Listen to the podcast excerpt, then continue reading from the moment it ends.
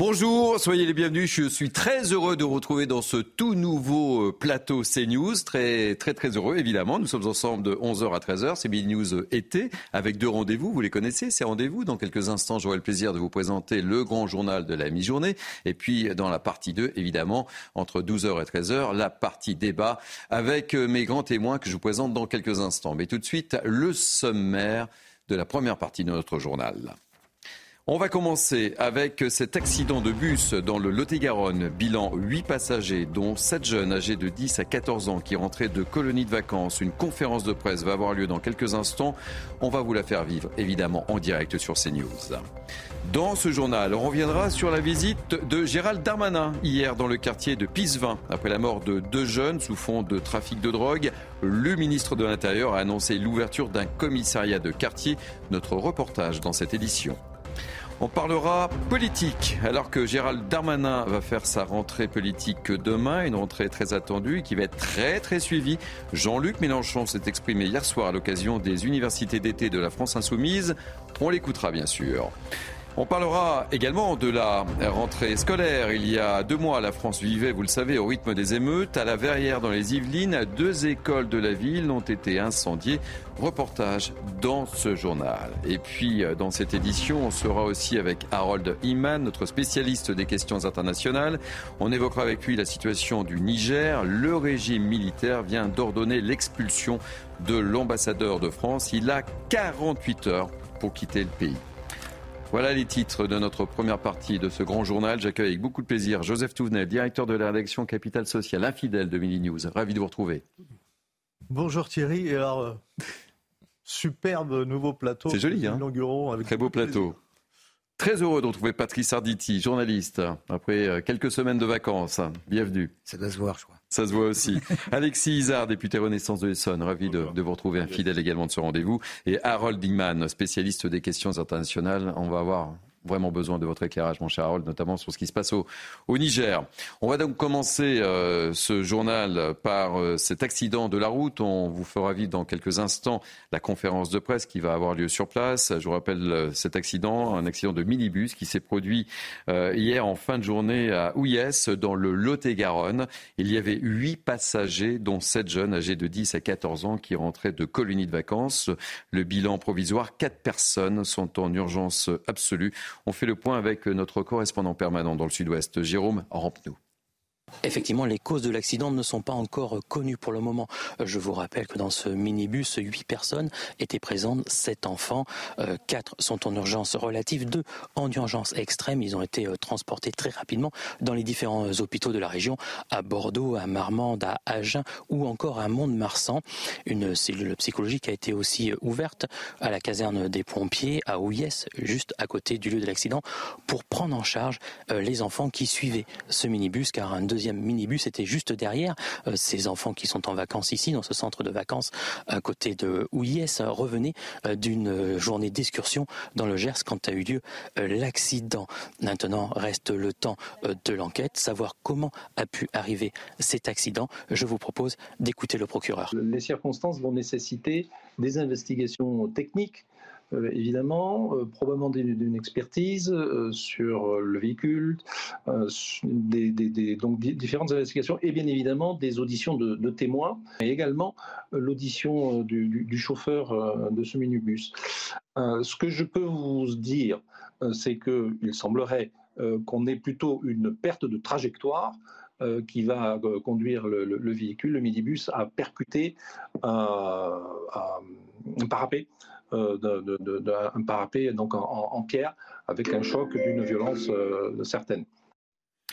Patrice Arditi, on en saura sans doute plus puisque cette conférence de presse euh, du procureur et, des gendarmes va, se tenir dans, quelques instants et c'est toujours terrible. Hein, on ignore tout pour le moment des, circonstances précises, comme l'a dit le, procureur de, la République d'Agen. Bah, déjà, dans un accident qui implique des, adultes, on est catastrophé, mais alors quand il y a des enfants, c'est vraiment, vraiment l'horreur absolue. Alors le procureur le disait, euh, on ne sait absolument pas pourquoi ce minibus a heurté à un pont avant de, basculer dans un, dans, un fossé. en plus, il a, il a, il a euh, percuté ce pont euh, avec une violence inouïe, ce qui implique qu'il était en pleine vitesse. Ce qui ne veut pas dire qu'il était en, excès de vitesse. Mais bon, l'enquête va déterminer si mhm. le chauffeur s'est endormi, a eu un malaise ou s'il y a eu un facteur extérieur qui a poussé ce minibus, enfin le conducteur à, tourner à gauche ou, à droite et, évidemment être à l'origine de, de, ce drame absolu. Joseph Souvenel. On peut avoir qu'une pensée euh, d'abord pour les enfants. Hein. quand on entend l'urgence, euh, euh, urgence absolue pour certains d'entre eux, de toute façon blessés, blessures graves pour beaucoup, pour le chauffeur. Et puis il faut rappeler que c'est la route des vacances. La route des vacances, ça devrait être la route de la joie, du plaisir, de la détente. Donc à tous ceux qui sont sur la route de veiller à ce que ça reste la joie, le plaisir, la détente, les vacances et à faire attention à eux-mêmes et aux autres. Après, attendons les résultats de l'enquête pour en savoir plus. Alexis Isard. Oui, c'est toujours terrible chaque année lorsqu'on a ce type euh, d'accident. Là, on parle de jeunes qui rentraient, euh, je crois, de colonies de vacances, donc qui avaient certainement passé de bons moments, qui avaient plein de choses à raconter à la rentrée. Et là, euh, on peut qu'avoir une pensée pour eux, qu'avoir une pensée pour leurs parents et espérer que l'enquête donne les conclusions qu'il faut et surtout que les enfants soient soignés. Et Joseph, je le disais, hein, huit blessés sont à déplorer, quatre sont en urgence absolue et, trois en urgence relative selon le, dernier bilan. Hein. Moi, je, suis croyant. Et donc que tous ceux qui croient puissent prier, et puis tous ceux qui ne croient pas puissent avoir une pensée. Et encore une fois, sur la route, à faire attention, parce que quand on conduit, on est responsable. Attention à nous-mêmes, attention aux passagers et attention aux autres sur la route. Voilà, ça c'est être citoyen, c'est aussi ça.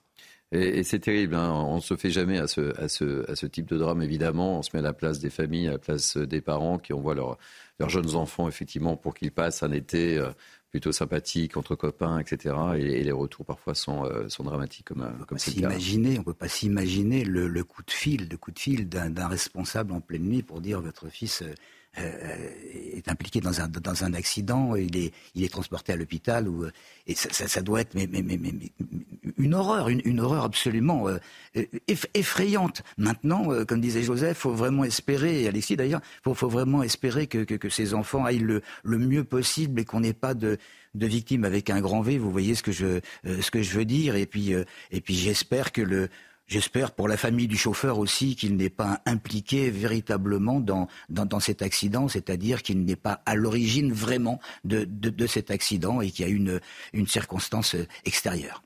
Euh, Alexis, euh, dans, dans, ce genre de, situation, évidemment, euh, on aussi une, une cellule d'aide médico-psychologique a, été ouverte et, et, la Croix-Rouge a pris en, en charge les. Alors, priorité, priorité au direct. On va retrouver tout de suite la, conférence de presse au sujet de, cet accident de, bus. Un accident euh, dramatique intervenu euh, hier soir aux alentours de 18 heures euh, sur la commune de Houillès, dans le Lot-et-Garonne. le minibus transportait sept enfants âgés de 11 à 13 ans et qui revenaient d'une activité aquatique vers le centre de vacances de Somméjean. Le minibus alors qu'il circulait sur une départementale, une ligne droite, euh, est sorti de sa trajectoire, euh, a traversé la voie opposée, donc a traversé euh, toute la chaussée, pour venir percuter violemment un, parapet en béton. Un dispositif important de secours a été immédiatement mobilisé, déployé avec 51 pompiers, 20 gendarmes, le SAMU, deux hélicoptères, et sept ambulances, euh, également avec le soutien des élus locaux que je remercie, notamment euh, la maire d'Ouillès et la maire de Somméjean. Donc à ce stade, je tiens également à remercier euh, les, forces qui sont intervenues hier soir dans des conditions difficiles, sensibles s'agissant d'enfants. bien entendu, une cellule d'accompagnement psychologique a été tout de suite déployée. Euh, un centre également d'accueil pour les impliqués, hein, puisque le, minibus accidenté était suivi par un autre minibus qui transportait également des euh, enfants de ce centre de vacances et qui ont été témoins de, l'accident, même, si ce minibus n'a pas été concerné en tant que tel euh, par l'accident. sur l'évolution du bilan des victimes, il n'est malheureusement pas très bon à ce stade.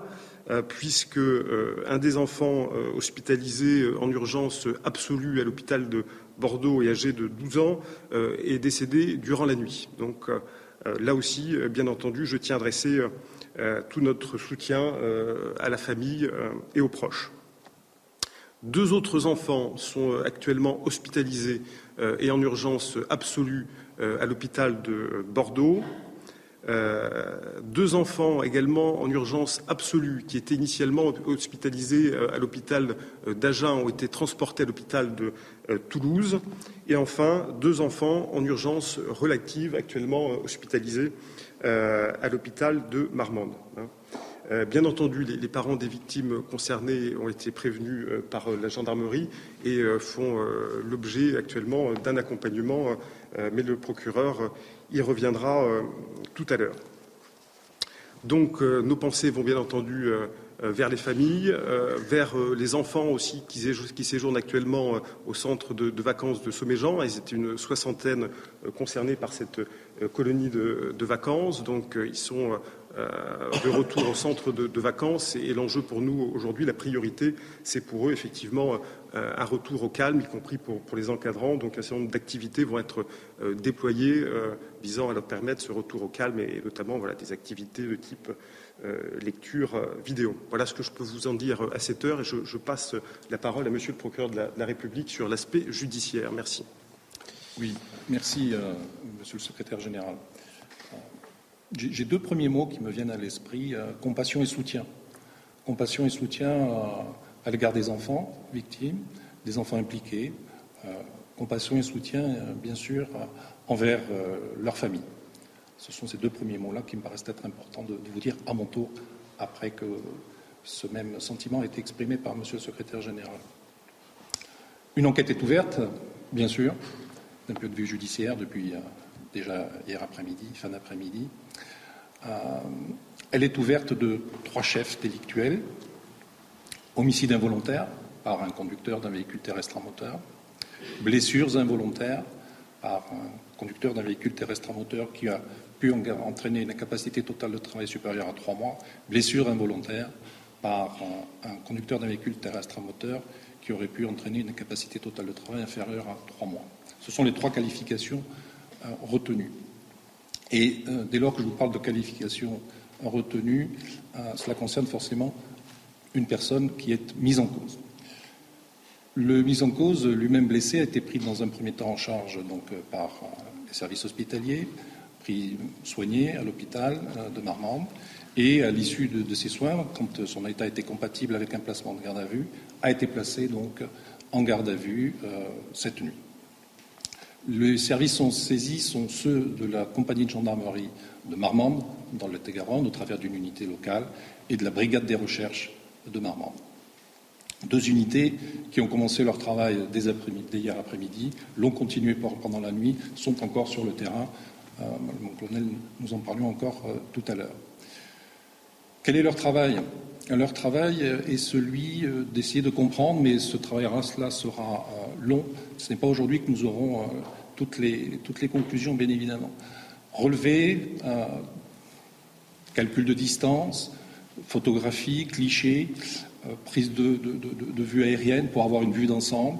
Et puis, évidemment, le véhicule ayant été euh, euh, enlevé hier fera l'objet d'une mesure d'expertise pour reconnaître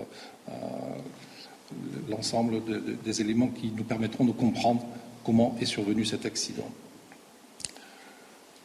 Les enquêteurs auront également à charge de tenter en tout cas, c'est leur rôle, c'est leur mission de savoir si euh, le conducteur lui-même a, une défaillance, a commis une erreur de conduite, une faute de conduite, a rencontré euh, un, obstacle euh, sur sa route qui l'a fait dévier de sa, trajectoire.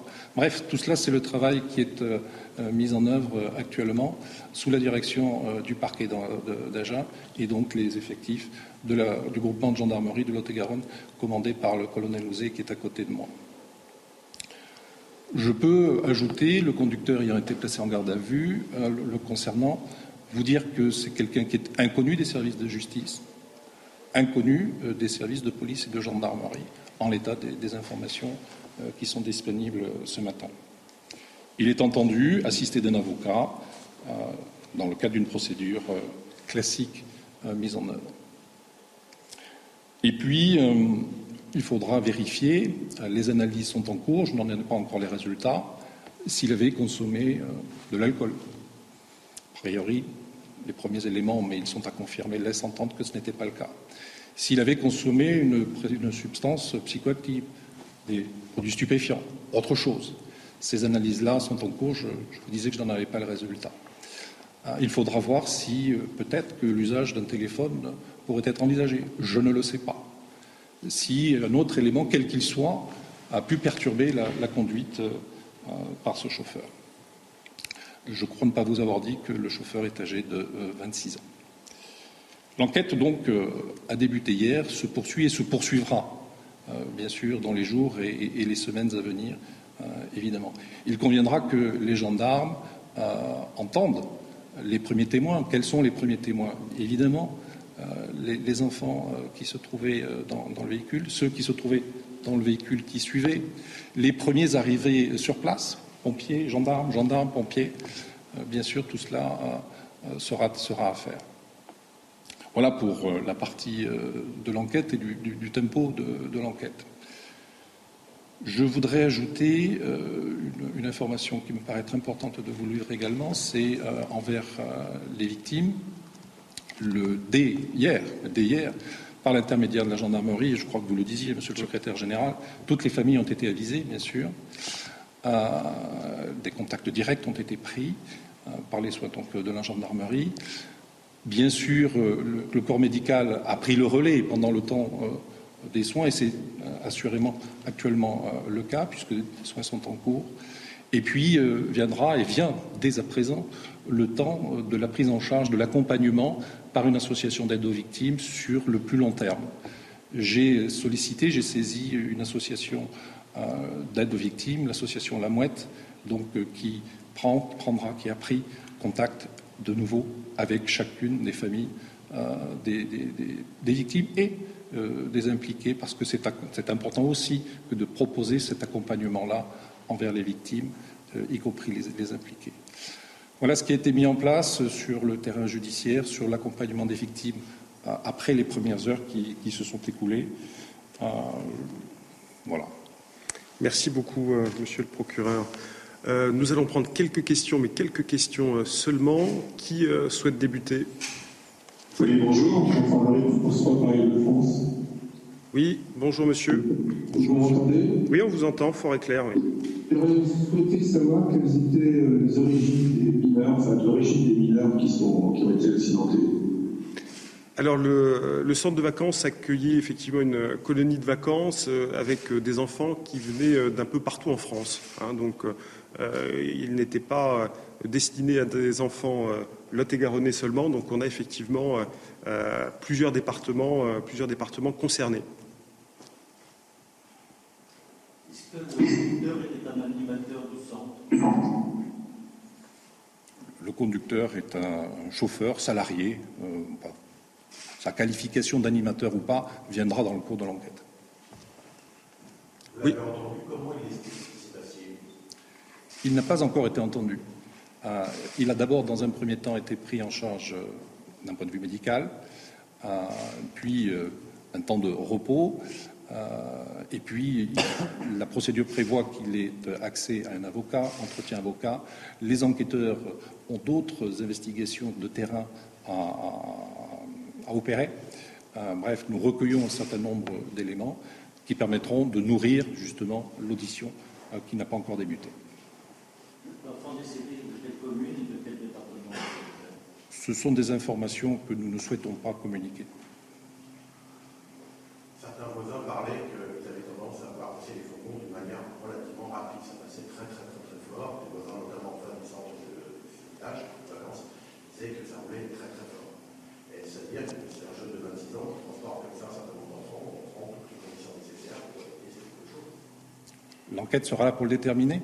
C'est justement l'une des, l'une des questions auxquelles il faudra répondre. Quelles étaient les conditions de circulation de ce véhicule? La vitesse, et puis je vais évoquer d'autres éléments tout à l'heure, mais la vitesse aussi, bien évidemment. on va en prendre encore deux, deux dernières questions, si vous le voulez bien. Non, aussi on a fait euh, malheureusement le, tour du sujet. Euh, monsieur le procureur vous l'a rappelé, maintenant on entre effectivement dans la phase. Voilà, c'était la conférence euh, de presse au sujet de ce dramatique accident dont je vous rappelle que le bilan s'est alourdi puisque on vient d'apprendre qu'un enfant était décédé. votre réaction, Patrice Arditi?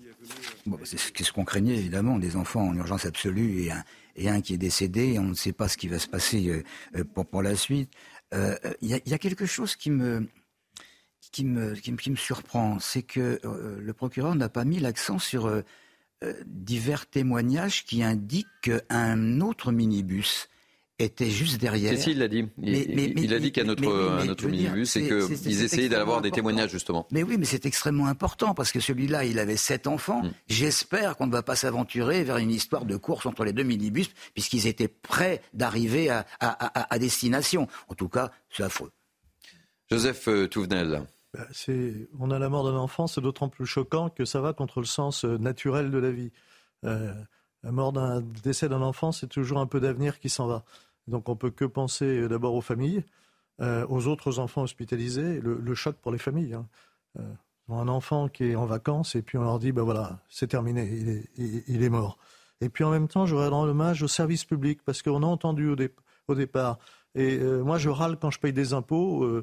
Mais à un moment donné, je me dis que quand ça sert euh, pour les gendarmes, pour les pompiers, pour le SAMU, pour les hélicoptères qui sont venus, qui ont sans doute permis aussi de sauver des enfants dans la rapidité, euh, dans le professionnalisme de tous ces gens, euh, merci à ces services publics d'être sur place, de se donner, et on ne les voit pas assez.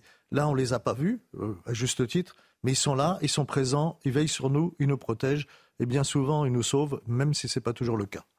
Alexis Isard. Oui, je vais me joindre aux pensées de, Joseph, euh, évidemment, sur tout ce que vous avez pu dire, et en ajoutant aussi qu'on pense vraiment au, au, personnel hospitalier qui sont en train de faire un travail euh, formidable pour ces enfants, et j'espère qu'ils feront euh, leur maximum, je suis certain qu'ils feront leur maximum Ensuite, on apprend que euh, le chauffeur avait 26 euh, ans. 26 ans, ouais. L'enquête est encore euh, en cours, donc mm. on ne peut pas dire énormément de choses, mais on peut s'interroger sur le fait de la formation de, de ce jeune-là, qui peut-être n'était pas assez importante. Donc on en saura très certainement plus sous peu, mais ce sera intéressant de regarder ça et d'en tirer les conclusions.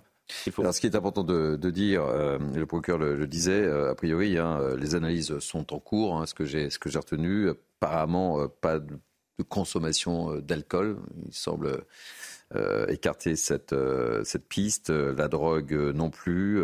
il évoque aussi, bah, vous savez toujours, hein, enfin, cette l'usage du téléphone au volant qui peut être catastrophique. Et évidemment, il faisait référence aux témoignages, les témoignages des jeunes qui étaient dans le car. Et justement, de ce fameux car dont vous parliez, mon cher Patrice, qui suivait euh, ce, premier cas et évidemment aussi les témoignages des premières personnes qui sont arrivées, euh, qui sont arrivées euh, sur place. ce qui est important également de souligner, c'est la prise en charge de toutes les victimes et, des familles de cette association La Mouette, dont on a déjà beaucoup parlé sur ce plateau, qu'on a déjà reçu en invité au cours de, différentes émissions de, de CNews. Et ça, c'est important, Joseph Tounel. Oui, parce qu'il y a le traumatisme, euh, le traumatisme des enfants. Patrice l'a rappelé, il y avait un autre minibus derrière. Il y a ceux qui étaient aussi dans le minibus. Il y a ceux qui n'étaient pas là, mais qui sont les camarades de tous les jours, qu'ils avaient quitté euh, quelques euh, minutes avant et qui devaient retrouver. c'est bien aussi qu'on puisse faire un soutien psychologique à ces enfants qui seront tous, de toute façon, maintenant marqués à vie, plus ou moins. on peut s'en sortir, même quand on, on vit un traumatisme fort, on peut s'en sortir, souhaitons qu'ils en sortent, mais ils seront euh, tous marqués. c'est bien qu'il y ait des associations, euh, des bénévoles et des professionnels qui aillent au soutien des personnes qui ont, subi un drame tel que celui-ci. Oui, c'est important, euh, Alexis dans ce type de drame, effectivement, de penser tout de suite aux, familles, pour, euh, pour les accompagner, euh, pour les, pour les aider, parce que c'est toujours un véritable drame. C'est évident, ils vont en avoir grandement besoin. Mais moi, j'aimerais en profiter de revenir sur ce que vous disiez tout à l'heure sur l'utilisation du, téléphone au volant. Euh, que vous soyez au volant d'un minibus ou d'une voiture, d'une voiture, savoir que rien que d'utiliser son téléphone, d'écrire sur son téléphone, ça multiplie par 23 le risque d'avoir un accident. Donc il faut le savoir et je pense que euh, si on peut profiter de cet événement pour euh, le dire euh, aux personnes qui nous regardent actuellement, qu'il faut faire extrêmement attention, que non seulement on implique notre vie, mais comme on peut le voir ici, on peut impliquer également la vie de beaucoup d'autres personnes. Donc il faut faire extrêmement attention lorsqu'on conduit. Et là on le voit bien, l'orientation évidemment se tourne vers ce conducteur dont vous soulignez l'âge, 26 ans, Patrice, Arditi Pour l'instant, il y a une enquête pour homicide involontaire. J'espère pour lui, j'espère pour lui que ça restera absolument involontaire, comme j'espère qu'il ne s'est pas servi de son téléphone et qu'il y a eu une fois de plus une circonstance extérieure. Mais de toute façon, ça ne ramènera pas euh, en vie ce, malheureux enfant qui est, décédé et, les blessures des autres demeureront de toute façon un certain temps, comme disait Joseph. Euh, il y, a, la suite et, la suite, c'est pas facile à gérer pour ces gosses et pour leur famille, parce que la détresse, je le redis, la détresse des parents, euh, euh, ça, doit être, mais ça, doit être épouvantable. On, ne peut pas souhaiter ça à son, à, son pire ennemi, et surtout euh, avec des petites nouvelles qui arrivent, qui se, qui, sont distillées par, par le procureur, mais c'est pas grand chose. Et on ne sait pas très très très bien quel est l'état exact de, de, de, de chaque enfant. S'il y en a un qui a une coupure, c'est pas trop grave en dehors du, du, choc psychologique, mais, mais, mais si c'est extrêmement grave comme blessure, eh bien effectivement, euh, eh bien il va porter ça pratiquement toute sa vie. On reviendra dans quelques instants évidemment euh, sur euh, ce dramatique accident dont je vous rappelle le, bilan confirmé euh, par, au cours de cette conférence de presse. Un, enfant de, 12 ans est donc décédé cette nuit. Deux autres sont en urgence absolue à l'hôpital de Bordeaux. Deux autres également transportés à l'hôpital de Toulouse. Et, deux autres jeunes en, urgence relative à Marmande. Voilà, c'est l'information de, de cette matinée. Nous y reviendrons bien évidemment. On va marquer une pause et on se retrouve pour la deuxième partie de votre grand journal sur CNews. À tout à l'heure. Merci de nous accueillir. Il est 11h30. C'est la deuxième partie de votre grand journal de la mi-journée, commenté par mes grands témoins qui m'accompagnent ce matin Joseph Tounel, Patrice Arditi, Alexis Isard et notre ami Harold Iman. On va recommencer euh, cette deuxième partie de votre grand journal par cette information et revenir sur ce grave accident de minibus qui s'est produit hier en fin de journée à Ouillès, dans le Lot-et-Garonne. Il y avait huit passagers, euh, dont sept jeunes âgés de 10 à, 14 ans, euh, qui rentraient de colonies de vacances. Le bilan s'est alourdi puisque vous avez pu suivre cette conférence de presse qui s'est tenue il y a quelques instants par le procureur et le préfet euh, du Lot-et-Garonne. Je vous propose justement euh, d'écouter Florent Farge, le secrétaire général de la préfecture et, sous-préfet euh, d'Agen, un, jeune de, de 12 ans est malheureusement décédé dans le cadre de cet accident. Sur l'évolution du bilan des victimes, il n'est malheureusement pas très bon à ce stade, puisque un des enfants hospitalisés en urgence absolue à l'hôpital de Bordeaux et âgé de 12 ans euh, est décédé durant la nuit. Donc euh, là aussi, euh, bien entendu, je tiens à adresser tout notre soutien à la famille et aux proches. Deux autres enfants sont actuellement hospitalisés et en urgence absolue à l'hôpital de Bordeaux. Euh, deux enfants également en urgence absolue qui étaient initialement hospitalisés euh, à l'hôpital euh, d'Agen ont été transportés à l'hôpital de Toulouse. Et enfin, deux enfants en urgence relative actuellement hospitalisés à l'hôpital de Marmande. Et puis, a signalé également un carambolage impliquant trois véhicules sur la 7 dans la Drôme qui a fait un mort, une fillette portugaise de 11 ans et neuf blessés, dont deux graves. Ça s'est produit ce matin, journée classée rouge, vous le savez, pour les retours. L'accident, dont les circonstances n'ont pas été précisées, est survenu par temps normal, peu avant 5 heures du matin dans le sens nord-sud sur la commune de Saint-Paul-Trois-Châteaux, selon les dernières informations. Direction Nîmes, si vous le voulez bien. Euh, une nouvelle unité de 60 CRS est dépêchée sur place et restera à demeure au moins jusqu'à la fin de l'année pour pilonner les points de deal. Annonce faite hier par Gérald Darmanin qui s'est rendu sur place hier. Le ministre de l'Intérieur a également annoncé l'ouverture d'un commissariat de quartier à Pissevin, là où deux jeunes, je le rappelle, ont été tués dans le cadre de règlements de compte cette semaine. Le maire a le sentiment d'avoir été entendu, mais qu'en est-il des habitants? Eh bien, regardez ce reportage de Fabrice Elsner et Thibault Marchoteau et on en parle juste C'était une visite éclair très attendue dans le quartier de Pisevin. En visite à Nîmes, le ministre de l'Intérieur Gérald Darmanin a fait trois principales propositions. L'arrivée de 15 officiers de police judiciaire supplémentaires, la présence d'une unité de 60 CRS qui restera à demeure dans le Gard, mais aussi la création d'un groupe interministériel de recherche pour enquêter spécifiquement sur le blanchiment de l'argent de la drogue. Lors de son déplacement dans le quartier de Pisevin, le ministre de l'Intérieur s'est dit comprendre la détresse de la population. Ils ont raison de demander de la part des pouvoirs publics, et notamment à l'État, une réponse ferme. Ils l'auront. Ils auront la police auprès d'eux et ils auront désormais des opérations systématiques pour que ce soit les trafiquants qui fuient et non pas eux. Des effectifs supplémentaires très attendus. Le ministre s'est aussi déclaré favorable à la demande du maire de Nîmes de rouvrir un commissariat dans ce quartier. Mais les habitants, eux, craignent les effets d'annonce. Si c'est pour 3-4 jours, ça ne sert à rien. Il faut que la police reprenne un peu son droit sur les quartiers. Tous espèrent des résultats concrets. Depuis le début de l'année, le quartier de Pisevin a connu 11 tentatives d'assassinat. Réaction Patrice Arditi sur ce déplacement de Gérald Darmanin qui annonce effectivement l'ouverture d'un commissariat de quartier à, à Pisevin. Voilà, il s'est déplacé. C'était une visite attendue. Est-ce que ça sera suffisant ou pas? On en parlera tout à l'heure dans la deuxième partie, notre partie débat. Mais petite réaction d'abord. Là, si je puis me permettre, c'est la grosse Bertha. Dire, c'était, il était obligé d'arriver avec des annonces extrêmement importantes, et ce sont des annonces importantes. Je veux dire, euh, une compagnie entière de CRS qui va rester au moins euh, jusque jusque euh, la, la, fin de l'année, des enquêteurs judiciaires, et ce fameux GIR, et ce fameux GIR qui est extrêmement important et qu'il faudra évidemment beaucoup plus expliquer dans l'avenir, hein, et qui consiste à, à, à, à enquêter, à, lutter contre l'économie souterraine. Et si on lutte contre l'économie souterraine et qu'on arrive à résilier justement cette économie souterraine, eh bien c'est bingo. Alexis. Effectivement, donc on aura largement le temps de commenter euh, oui, oui, les ça effets un, un de nos thèmes, et évidemment. terme des, euh, des moyens qui sont mis en place. Mais là, ce qui est important dans ce déplacement de Gérald Darmanin, c'est euh, le court terme et c'est de rassurer les habitants de ce quartier-là, de montrer que l'État est bien présent pour ramener le calme dans le quartier. Joseph. Ce que demandent les habitants, on l'a entendu aujourd'hui, on l'a entendu hier, c'est de la proximité et de la permanence. Donc Gérard Darmanin répond en partie à leur demande. Je dis en partie parce que je note que, par exemple, les CRS, c'est jusqu'à la fin de l'année, c'est bien, mais c'est une permanence qui s'arrête et c'est pour le département du Gard, c'est pas que pour ce quartier. Alors peut-être que ça serait inutile que pour ce quartier.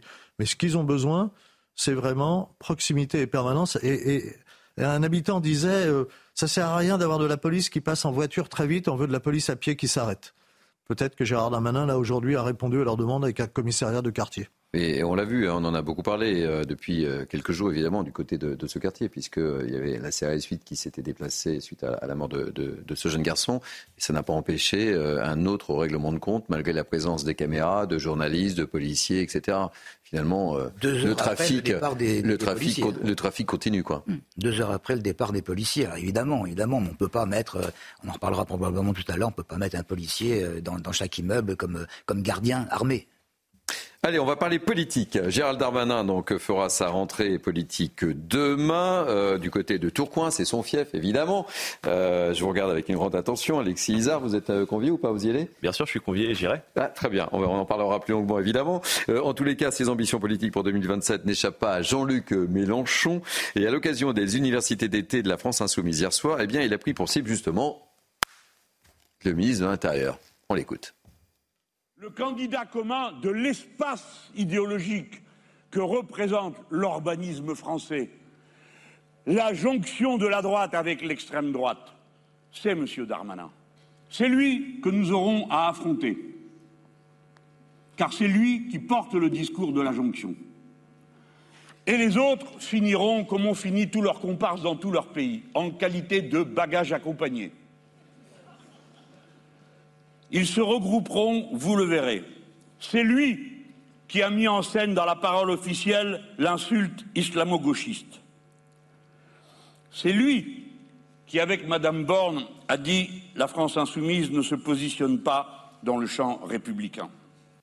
Alexis Isard, puisque vous oui. serez convié, vous nous raconterez. Euh, Bien voilà. sûr, vous raconterai tout. Alors, on veut tout savoir, vous nous, vous nous direz. Mais il le dit, hein, c'est lui que nous aurons affronté Bien en 2027. Alors on en parlera longuement, parce que notre ami Thomas Bonnet euh, du service politique sera avec nous à partir de, de midi pour euh, évoquer ces, ces, différentes prises de position, ces prises de parole. Mais euh, c'est intéressant de vous entendre. Ouais. Vous agissez comment là? Et Il le désigne, hein, c'est oui, lui. C'est lui. C'est intéressant, je trouve, parce que si vous reprenez le thème de cette rentrée politique de Gérald Darmanin, c'est euh, les classes populaires. C'est de savoir comment mieux agir pour les classes populaires. Et finalement, là, on s'attaque un petit peu à ce que Jean-Luc Mélenchon pense être sa chasse gardée.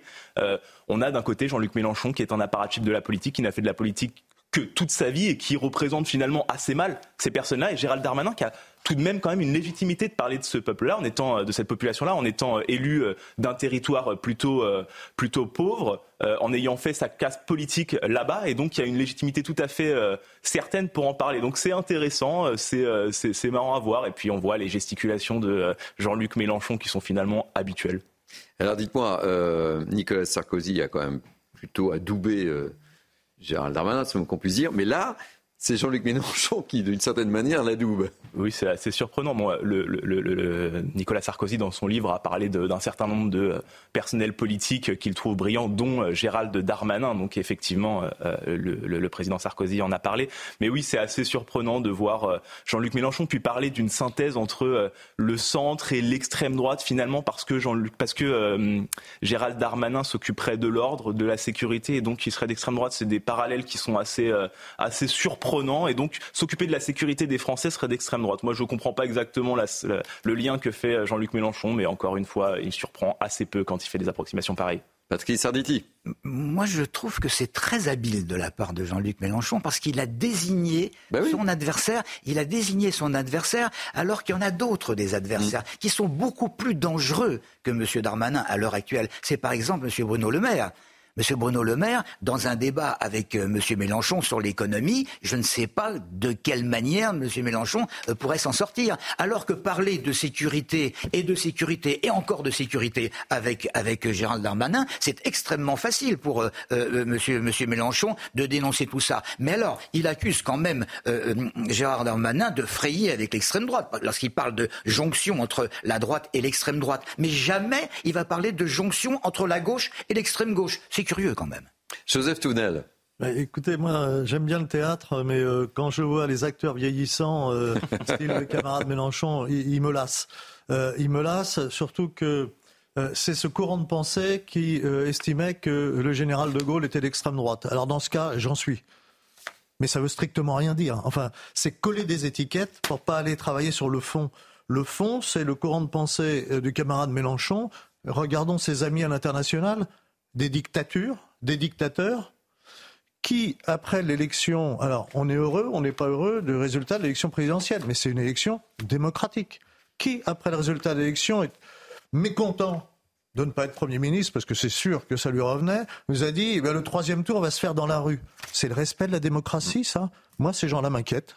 Moi, je préfère ceux avec qui on peut débattre, on va avoir des opinions différentes, mais qui respectent les urnes, plutôt que ceux qui disent, parce qu'ils sont mauvais perdants, on va voir dans la rue la suite. on en parlera tout, à l'heure. Les débats s'annoncent passionnants. Je pense que vous avez plein de choses à dire parce qu'on parlera également de, Ségolène Royal, hein, qui fait beaucoup parler d'elle. Et notre ami Julien Drey nous l'avait dit au cours d'une de ses émissions. Euh, vous, verrez Thierry Cabane, on en parlera beaucoup à la rentrée. je pense qu'il ne s'est pas trompé, Julien Drey. On va parler de la rentrée scolaire maintenant qui approche. Ça, n'a échappé euh, à personne, évidemment. Il y a deux mois, la France était confrontée aux émeutes. Personne n'a oublié là non plus. Et comme il fallait s'y attendre, des conséquences très concrètes pour les habitants des quartiers dégradés. Et en cette rentrée scolaire, cinq établissements ne pourront pas rouvrir leurs portes, dont deux pour la seule commune de La Verrière, dans le département des Yvelines. Les élèves devront être répartis dans d'autres écoles. Quant au montant des réparations, il est énorme. Regardez ce reportage signé Florian Paume et Régine Delfour. À quelques jours de la rentrée, cette école élémentaire à la Verrière dans les Yvelines est inaccessible. Des scellés sont posés, une enquête judiciaire est en cours. L'école maternelle, à une centaine de mètres, est également fermée. Au total, près de 250 élèves sont concernés. Le 28 juin dernier, lors des émeutes, après la mort de Naël, les deux établissements ont été incendiés. Le montant des réparations est faramineux. On en a pour 15 euh, à 17 millions d'euros, ce qui est colossal pour une petite commune comme la nôtre. On a un budget, nous, de seulement 12 millions d'euros à l'année, donc c'est mission impossible nous seuls de reconstruire. Donc il va falloir mobiliser les partenaires, le département, la région, l'intercommunalité, l'État, pour trouver euh, les financements euh, adaptés. Mais en attendant la reconstruction qui devrait durer trois ans, les élèves vont pouvoir faire leur entrée dans deux autres établissements à la Verrière. La région nous a aidés énormément pour accueillir les 180 élèves de cette école dans un établissement donc à une trentaine de minutes à pied du bois de l'étang. Des navettes seront mises en place pour emmener les enfants. Malgré le chamboulement, ce chef d'établissement voit le côté positif de cette expérience inédite. Ça représente sept classes qui vont arriver, donc des classes du CP au CM2, deux écoles dans une, avec deux directions. Euh, je pense que ça va être très intéressant et un, modèle à suivre, à mon avis. Les enfants de l'école maternelle seront quant à eux accueillis dans l'autre maternelle du quartier. Alexis Isard, ce qui est terrible, euh, bilan de, de ces émeutes, c'est souvent les quartiers qui ont plus besoin de services publics, de bibliothèques, de crèches, d'écoles qui sont euh, impactés et qui euh, vont être dans une situation un peu délicate à la rentrée. C'est ça le côté paradoxal de la chose. C'est navrant de voir ça. Des jeunes qui ont euh, finalement manifesté pour leurs conditions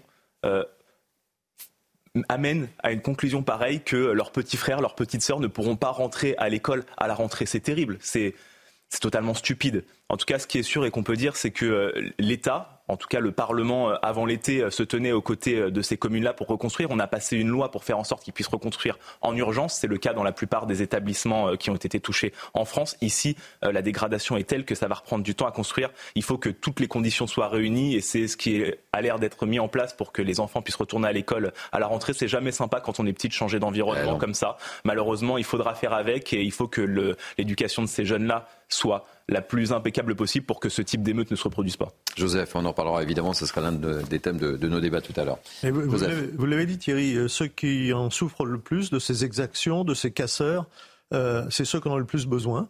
On le voit avec le système scolaire, avec les écoles, parce que ça va quand même pas être simple pour les enfants, pour les familles, pour les professeurs.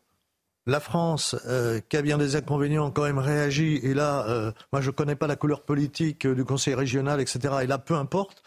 Euh, un maire qui nous dit ils nous ont aidés, ils ont fait. On voit que les, les gens se sont mobilisés, euh, les services se sont mobilisés, et c'est bien pour répondre, pour que les élèves puissent avoir une classe. Mais tous ceux qui derrière, d'abord ceux qui cassent et détériorent doivent être punis, mais tous les idéologues derrière qui banalisent, voire qui excusent, ils ont leur part de responsabilité, et il faut qu'ils aient conscience que c'est les plus pauvres qui l'ont, les plus pauvres pour les élèves, là, mais aussi que je pense aussi aux commerçants, aux artisans, tous ceux qui nous disent, vous savez, vous avez entendu, euh, il faut pas de milliardaires en France, et puis qui banalisent les émeutes en disant oui, d'accord, mais c'est bien normal, après tout, il faut faire bouger les choses. Euh, quand on casse, quand on c'est pas le CAC 40 qui souffre, hein. c'est le commerçant du quartier, c'est les élèves du quartier, c'est les familles du quartier. Alors que les écoles vont normalement euh, ouvrir leurs portes d'ici deux semaines, moins de deux semaines d'ailleurs, c'est la rentrée des classes. je le disais, il manque environ 6, 000 chauffeurs de bus scolaires sur l'ensemble du territoire. Près d'un élève sur cinq ayant recours à ce moyen de transport risque d'être touché. Un problème récurrent. Et certains maires de petites communes décident même de prendre le volant pour pallier à cette situation. Regardez le reportage de Régine Delfour, Florian Paume avec le récit de Maxime Leguet. Des élèves qui pourraient manquer à l'appel le jour de la rentrée, faute de cars scolaires pour les y conduire. Le secteur des cars scolaires connaît une pénurie de chauffeurs. Pour y faire face, certaines entreprises se préparent en amont et redoublent de stratagèmes. Tous les ans, bon, c'est toujours un petit peu, un petit peu euh, rock'n'roll pour préparer la rentrée. Il faut savoir que le jour de la rentrée, bien souvent, on n'a pas tous les effectifs ou les effectifs ne sont pas encore revenus pour des raisons X et Y. Donc, dans ces cas-là, ce sont les mécanos, les gens d'exploitation, toute personne qui a un permis qui va rouler. Un secteur qui peine à recruter, et pour cause, un salaire peu attractif et un contrat à temps partiel contraignant. Pour le maire de Vécrin en Moselle, la situation est tellement critique qu'il assurera lui-même le service de chauffeur pour la rentrée. Je vais démarrer ma, journée euh, du matin 7h euh, moins le quart jusqu'à 8h30 pour euh, transporter les enfants de, de ma commune. Je vais de 8h30 à 11h45 en mairie. Actuellement, il manque encore près de 6000 chauffeurs pour la rentrée scolaire. Vous voyez prendre euh, le, volant d'un bus, euh, Alexis euh, Isard, en tant que député. Pas, si ça peut aider. Je vais vous dire quelque chose qui n'est pas du tout populaire, qui me plaît pas du tout à dire, mais l'année dernière, c'était 8000 chauffeurs qui manquaient. Aujourd'hui, c'est 6000. Donc je suis pas sûr qu'on puisse s'en satisfaire, mais il y a quand même un petit peu de mieux. En tout cas, ce qui va être fait là, c'est tout d'abord pourquoi il n'y a pas de chauffeurs, parce qu'ils sont trop mal payés, ça a été dit là, il faut augmenter les salaires. Et pour euh, répondre euh, à court terme à, ce sujet-là, c'est euh, un échelonnement des horaires pour faire en sorte que chaque enfant ait un transport scolaire. Je veux rassurer les personnes qui nous regardent, chaque enfant aura du transport scolaire. Ah bah écoutez, on, vérifiera. Faites attention à ce que vous dites, parce que tout est enregistré. Évidemment, on est à la télé. Harold Iman est avec nous. On va parler du Niger. La junte vient d'exiger l'expulsion de l'ambassadeur français à Niamey, Sylvain Ité. Paris a rejeté évidemment cette demande, estimant que les putschistes n'ont pas autorité pour une telle requête. Et je crois qu'il a 48 heures hein, pour quitter le territoire. C'est ça, Harold C'est ça. Et le Quai d'Orsay évalue en permanence les conditions de sécurité et de fonctionnement de l'ambassade. Donc on ne sait pas ce que ça va donner, mais euh, l'idée, c'est de ne pas euh, céder à cette demande des putschistes, car la France, les Occidentaux en général et la CDAO, qui est le groupement des pays de l'Afrique de l'Ouest, euh, ne veulent pas traiter avec la junte, simplement attendre qu'elle se retire et qu'elle rétablisse le gouvernement légal euh, qui est mené par Mohamed Bazoum, qui est emprisonné chez lui avec son épouse et son fils malade. Et donc une intervention militaire reste possible de la part de la CDAO et aussi euh, avec l'appui du moins moral de la France et des Occidentaux, euh, qui pourraient participer à cette intervention. Le Sénégal, la Côte d'Ivoire, le, Bénin et surtout le Nigeria, qui est le vaisseau amiral de l'Afrique de l'Ouest. Et puis juste, je rajoute que comme la milice Wagner est en perte de vitesse et n'a pas encore fait son apparition au Niger, il y a peut-être une fenêtre d'opportunité pour pousser un peu, parce qu'ils ne pourraient pas, ces Wagner, venir à la rescousse, puisqu'ils sont en train de disparaître. Merci, mon cher Harold Iman, pour euh, cet éclairage. On verra si l'ambassadeur quitte le pays d'ici 48 heures. On va terminer par du football. On va parler du FC Nantes qui a fait un match nul hier soir face à Monaco. Euh, trois buts euh, partout. Premier point pour les Canaries. Voilà avec beaucoup de buts. Hein. C'était un festival à la Beaujoire hier soir. Ces buts, c'est beaucoup. Euh, et puis euh, ce soir, eh c'est le choc. Hein. C'est le choc au Parc des Princes. Un rendez-vous à ne, pas manquer. Le PSG affronte Lens à 21h. C'est un match à suivre euh, sur Canal Plus Sport 360. Regardez ce, reportage sur euh, l'état d'esprit euh, des Parisiens. Le PSG version Luis Enrique s'apprête à vivre son premier choc. Tengo que decir que es uno de los mejores equipos de la Ligue 1, sin ninguna duda. Me gusta mucho cómo está trabajado, me gusta mucho su entrenador, eh, claramente tienen una idea ofensiva y defensiva de altísimo nivel. Après deux matchs nuls à Toulouse et face à Lorient, les Rouges et Bleus veulent enfin décoller. Et l'occasion est belle dans un match de gala entre les deux équipes françaises en Ligue des Champions. Para mí es un partido de Champions, sin ninguna duda, por el ritmo que tienen en ataque, por el ritmo que tienen en defensa, por lo que generan, por lo poco que reciben, pero va a ser muy difícil intensidad máxima del rival. Vamos a tener que interpretar y vamos a tener que solucionar situaciones del juego en muy poco espacio de tiempo debido a su presión.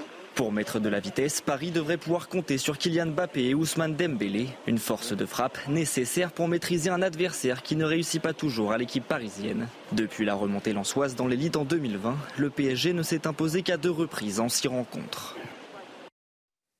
Patrice, un mot? Sur le PSG, euh, c'est une rencontre importante là. Hein. C'est le rendez-vous à. Je sais que c'est important, mais euh, c'est ce que vous voulez que je vous dise? D'abord, j'ai pas de place.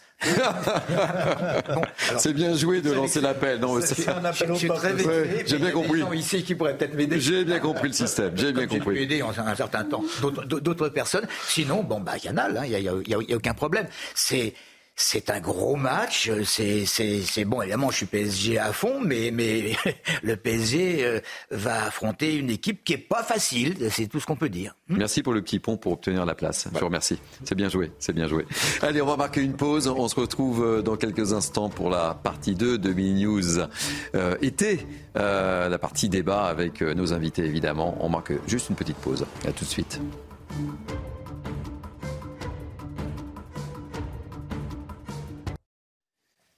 Il est 12h, merci de nous accueillir. C'est Billy News été jusqu'à 13h. Tout de suite, le sommaire de ces deux heures. C'est la partie débat. On reviendra sur Nîmes et la visite de Gérald Darmanin dans le quartier de Pisevin hier. Le ministre de l'Intérieur a fait un certain nombre d'annonces. Est-ce suffisant? On en parlera pardon, dans cette édition. On parlera aussi de Jean-Luc Mélenchon. Il s'est exprimé hier soir au cours des universités d'été de la France insoumise. Ça cible le ministre de l'Intérieur, justement. On parlera aussi de Ségolène Royal. Elle crée la surprise en voulant être tête de liste de l'Union euh, aux européennes. Thomas Bonnet, notre journaliste politique, nous dira tout. On parlera également de la rentrée scolaire. Une rentrée peut-être difficile pour certaines communes qui ont vu leurs écoles dégradées durant les émeutes. On en parlera. On parlera aussi de la pression migratoire qui s'accentue aux frontières de l'Union européenne avec les derniers chiffres de Frontex. Et puis également, on parlera du bisou du scandale en Espagne. Oui, le bisou du président de la Fédération Iber à l'une de ses joueuses après la victoire lors du mondial a beaucoup, beaucoup choqué. Il refuse de démissionner. On en parle. Voilà pour le sommaire. Désolé, j'ai un peu perdu ma voix. Il me manque juste un verre Euh, le temps euh, d'accueillir tout de suite euh, Félicité Kindoki. Place à l'info. Et j'essaie de récupérer ma voix dans quelques instants. Bonjour, Félicité. Bonjour Thierry, bonjour à tous. À la une de l'actualité, cet accident grave d'un minibus hier à Ouyès dans le Lot-et-Garonne. Le bilan provisoire fait état de huit victimes, dont sept jeunes enfants âgés de 10 à 14 ans. Une conférence de presse s'est tenue il y a quelques minutes à la préfecture du département où on rejoint tout de suite Jérôme Rampenou sur place à Agen. Bonjour Jérôme, quelles sont les informations dont vous disposez? Écoutez, les informations que vient de nous donner euh, le secrétaire général à la préfecture et le procureur ne sont pas bonnes. Ils nous ont annoncé que l'un des enfants qui était hospitalisé à l'hôpital de Bordeaux est malheureusement décédé cette nuit. Il y a toujours à l'hôpital de Bordeaux deux autres enfants en urgence absolue, deux autres aussi en urgence absolue à Toulouse et encore deux en urgence relative, eux, à Marmande. Euh, le chauffeur, lui, nous a-t-il dit, euh, est sorti de soins cette nuit. Il a été aussitôt mis en garde à vue. Alors c'est un jeune homme euh, qui n'est pas du tout connu euh, des services de police, qui a 26 ans. Il va falloir euh, maintenant l'entendre, avoir sa version des faits, essayer aussi d'entendre la version des jeunes qui étaient dans le bus, des jeunes qui étaient dans le minibus aussi qui suivaient, pour savoir pourquoi ce bus a dévié de sa trajectoire pour finir par s'encastrer dans un morceau de pont. Alors il a été mis en examen pour, entre autres, homicide involontaire par conducteur de véhicules terrestres à moteur. Il y a trois mises en examen, dont celle-ci. le procureur nous expliquait que c'est une enquête qui risque un petit peu longue, hein, car euh, on va privilégier aucune piste en particulier. Est-ce qu'il avait son téléphone à la main? Est-ce qu'il avait euh, consommé de l'alcool? Est-ce qu'il roulait trop vite? Vous voyez, beaucoup de questions restent en suspens. Cela va être assez long pour au moins entendre les témoins, car tous ces petits témoins, vous le savez, sont encore très choqués. Merci euh, Jérôme pour ces détails très, très précis. Un nouveau refus d'obtempérer dégénère en Ille-et-Vilaine. Les faits se sont déroulés en début de semaine entre Rennes et Nantes. Sur son trajet, l'individu n'a pas hésité à voler deux véhicules, dont une voiture de gendarme, pour échapper justement aux gendarmes. Très vite localisé, il a été interpellé à son domicile. Un récit de Michael Chaillot. L'épopée rocambolesque débute par un refus d'obtempérer sur la nationale 137 entre Rennes et Nantes. Le conducteur alcoolisé ne tient pas compte des injonctions des gendarmes, il repart à bord de sa 307. 15 km plus loin, il tombe en panne, appelle le garagiste le plus proche, à qui il vole le véhicule utilitaire pour poursuivre son périple. Le voilà sur les routes départementales de Loire-Atlantique quand il percute une voiture par l'arrière. Les gendarmes sont alertés. Sur la commune de Blain, il perd le contrôle. Gendarme dans une voiture banalisée s'arrête pour porter secours. Là encore, le chauffeur en profite pour lui dérober son véhicule. Mais la C3 est géolocalisée. Le mouchard permettra l'interpellation du chauffard dans son appartement de Nantes, dont il avait fracturé une vitre car il n'avait pas ses clés. Déjà connu pour des infractions au code de la route, l'individu incriminé fait l'objet d'une obligation de quitter le territoire français. Les partis politiques représentés au Parlement officiellement invités par Emmanuel Macron. La réunion se tiendra le 30 août. Il s'agit, selon le président, d'une main tendue loyalement pour bâtir ensemble des textes législatifs et d'ouvrir la voie, le cas échéant, à des référendums. Le chef de l'État précise ainsi son initiative politique d'ampleur annoncée au milieu de l'été. Et puis, c'est une rentrée discrète mais déterminée. Les leaders des huit principaux syndicats français appellent à la mobilisation le 13 octobre, avec notamment pour mot d'ordre l'augmentation des salaires dans un contexte de forte inflation. Ils publieront un communiqué dès lundi. Côté santé, un nouveau traitement contre la bronchiolite destiné aux nouveau-nés sera disponible à partir de la mi-septembre. Il s'agit du Befortus pour les nourrissons nés à partir du 15 septembre. Le ministère de la Santé recommande que les nourrissons soient immunisés avant leur sortie de maternité. Chaque année, la bronchiolite touche près de 30% des enfants de moins de 2 ans, soit 480 000 cas par an. Enfin, un scandale dans le football féminin, dans l'affaire du baiser forcé. Le président de la fédération espagnole, Luis Rubiales, ne démissionnera pas. Alors que la joueuse Jenny Hermoso s'est dite victime d'une agression en finale du mondial, la fédération qualifie de mensonge toute accusation portée contre son président. Les, précisions de Frédéric Treini, notre correspondant en Espagne. Malgré la pression politique et sociale, malgré les normes polémiques internationales, Luis Rubiales a donc refusé de démissionner vendredi matin contre toute attente. Il s'en est même pris à ces fausses féministes qui cherchent à perpétrer à son encontre un assassinat social, ce sont ses termes. Au passage, il s'en est pris aussi à Jenny Hermoso, qui l'accuse d'avoir provoqué ce baiser euh, forcé, voire de l'avoir désiré. Faux, a rétorqué cette dernière dans un communiqué. Euh, je me suis senti vulnérable et agressé. Et les explications de Rubiales sont catégoriquement fausses, le fruit d'une manipulation qu'il a mis en place au sein de la sélection et dont nous avons souffert au quotidien pendant des années, conclut-elle. Les autres 22 euh, euh, championnes du monde ont publié un communiqué euh, en prenant la défense de leur coéquipière, un communiqué signé par 50 professionnels féminines qui annoncent vouloir boycotter la sélection tant que Rubiales et la structure actuelle dirigeante resteront en place. L'impact est énorme. Des manifestations ont eu lieu devant le siège de la Fédération espagnole de football vendredi soir. Et dans un pays où la lutte contre les inégalités sexistes reste très rude, la position de Rubiales semble intenable. Dans l'actualité internationale, la situation se complique au Niger. La junte exige l'expulsion de l'ambassadeur de France. Les militaires ayant pris le pouvoir depuis fin juillet à Niamey lui donnent 48 heures pour partir. Une décision aussitôt rejetée par Paris pour qui les putschistes n'ont pas autorité pour ce faire. Cette situation est l'aboutissement d'un mois de manifestations, de décisions et de déclarations hostiles à la politique française. C'était l'essentiel de l'information. Je vous retrouve dans une heure. Merci ma chère Félicité, le rendez-vous est pris, à tout à l'heure. Allez, c'est la dernière ligne droite pour Mini News été avec moi euh, pour commenter cette actualité. Joseph Tounel, directeur de la rédaction Capital Social. Vous êtes oh, prêt pour la deuxième heure, pour la partie Absolument débat en pleine forme. Très bien. Patrick Sarditi, bronzé, toujours en pleine forme, journaliste, ravi de vous retrouver. Alexis Isard, député Renaissance de l'Essonne, qui nous dira beaucoup de choses sur l'avant rendez-vous avec Gérald Darmanin, évidemment, et, Thomas Bonnet, journaliste politique. C'est toujours un plaisir de vous avoir, euh, mon cher Thomas, parce qu'on a plein de choses à évoquer avec vous. Il s'est passé plein de choses et il y a plein de petites phrases. J'aime bien vous avoir sur ce plateau. La rentrée se, prépare. La rentrée se prépare. Hein. et puis, euh, on voit Gérald Darmanin adoubé, d'un côté par euh, vous savez qui hein, Nicolas Sarkozy, et hier soir par euh, Jean-Luc Mélenchon. Mais ça va s'annoncer passionnant. Allez, on va parler de Nîmes pour commencer, si vous voulez bien. On en a un peu parlé dans, le journal. Une nouvelle unité de 60 euh, CRS a été dépêchée sur place et restera à demeure au moins jusqu'à la fin de l'année pour pilonner les points de deal. C'est l'annonce qui a été faite hier par Gérald Darmanin. Comment les choses ont été perçues euh, sur place par la population? On revoit ce reportage de Fabrice Elster, Thibault Marcheteau, récit Sarah Varny et on ouvre évidemment le débat est-ce que ça sera suffisant, oui ou non? Réponse juste après. C'était une visite éclair très attendue dans le quartier de Pisevin. En visite à Nîmes, le ministre de l'Intérieur Gérald Darmanin a fait trois principales propositions. L'arrivée de 15 officiers de police judiciaire supplémentaires, la présence d'une unité de 60 CRS qui restera à demeure dans le Gard, mais aussi la création d'un groupe interministériel de recherche pour enquêter spécifiquement sur le blanchiment de l'argent de la drogue.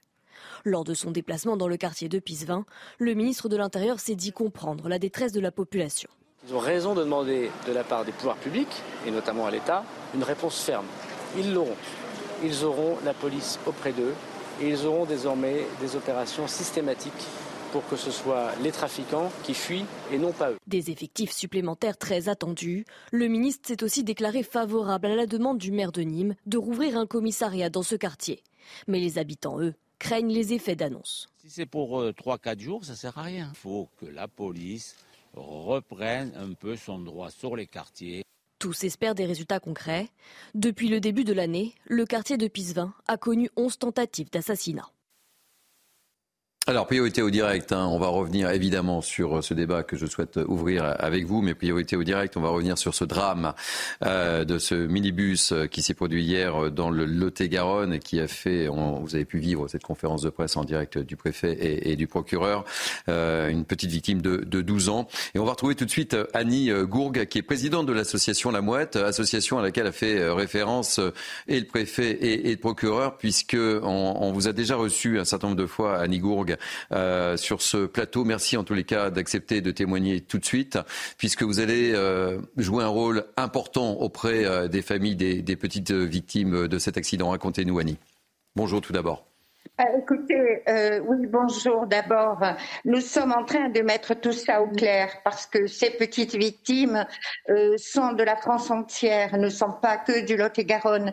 Nous allons donc nous retrouver cet après-midi au local de l'association La Mouette où nous allons regrouper tous les numéros de téléphone des familles d'accueil, des familles, des éducateurs pour prévenir chacun, bien évidemment, que l'association La Mouette aide aux victimes se tient à leur disposition pour, euh, euh, pour faire euh, des démarches ou pour voir une association dans la ville où sont les enfants, organiser cette mise en place de l'aide aux victimes qui est quand même très important de façon à ce que le drame annoncé, le côté affectif douloureux, il faut savoir quelles sont les démarches qu'ils doivent faire. Et c'est pourquoi le procureur a choisi l'association La Mouette. D'abord parce que c'est un week-end et qu'il n'y a pas beaucoup d'associations. Euh, euh d'aide aux victimes qui soient des bénévoles. Et cet après-midi, ben voilà, nous allons entrer en contact avec les maires, les maires des communes, les familles, les familles d'accueil, les, les, référents. Euh, et c'est tout ça que nous allons organiser au siège de l'association La Mouette. Et vous avez un rôle toujours dans ce type de drame euh, très, très important, et c'est important de, le souligner, euh, Annie. C'est important, c'est important que les gens qui sont dans la douleur et qui viennent d'apprendre l'irrémédiable, qui sachent qu'il y a auprès d'eux des hommes et des femmes qui se mobilisent pour les aider dans leur démarche, les aider avec des psychologues, les aider. Vous savez, ne serait-ce que un mot, un mot de sympathie, euh, une compassion, c'est important quand on subit un drame comme ça. Notre rôle, il est, euh, j'allais dire, basique.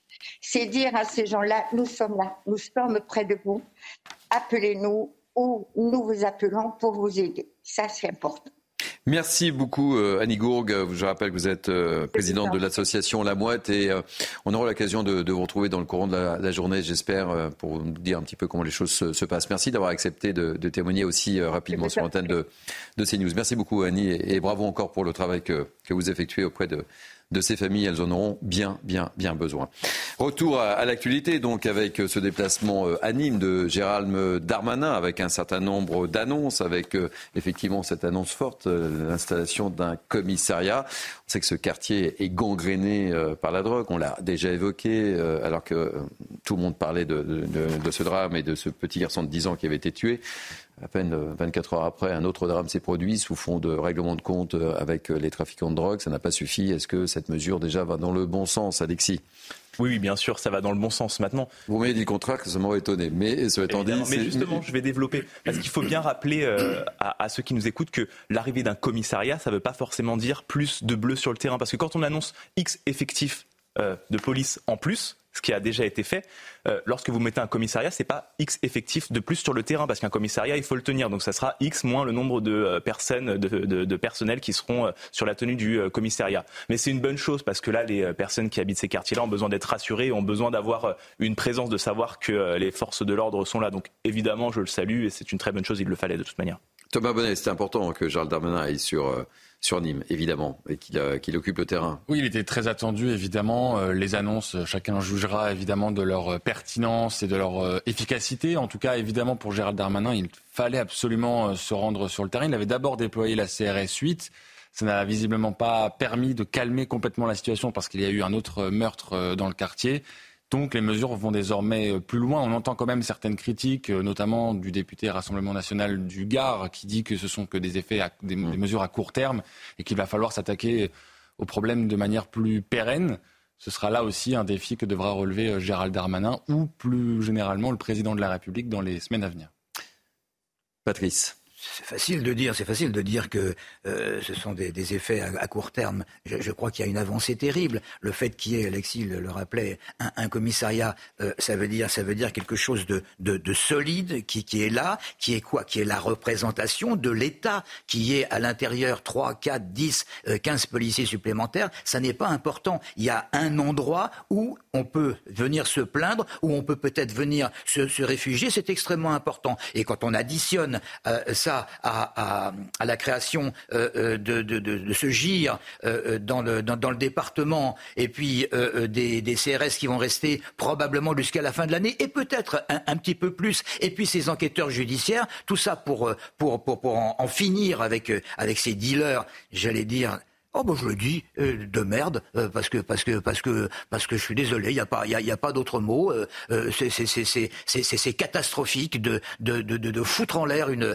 une une population à cause de d'un certain nombre d'individus qui sont qui sont ridiculeusement bas, qui sont qui sont des voyous et et, et qui donc qui n'ont aucun aucun aucun respect de, de de de la loi et de nos institutions. Et ces gens-là, je suis désolé, hein, je suis pas un réac avec un grand R, mais il faut s'en débarrasser très vite. Alors ce que disait Sandra Buisson, c'est une analyse très intéressante au cours des différentes émissions qu'on a pu euh, mener sur, euh, sur ce thème, c'est qu'évidemment, dans ce cas-là, la justice ne fait absolument pas peur aux trafiquants. Et on l'évoquait, euh, il y avait des caméras, il y a des journalistes, il y a la police, il y a la CRS 8. Et en fait, mine, de rien, les trafics se perpétuent.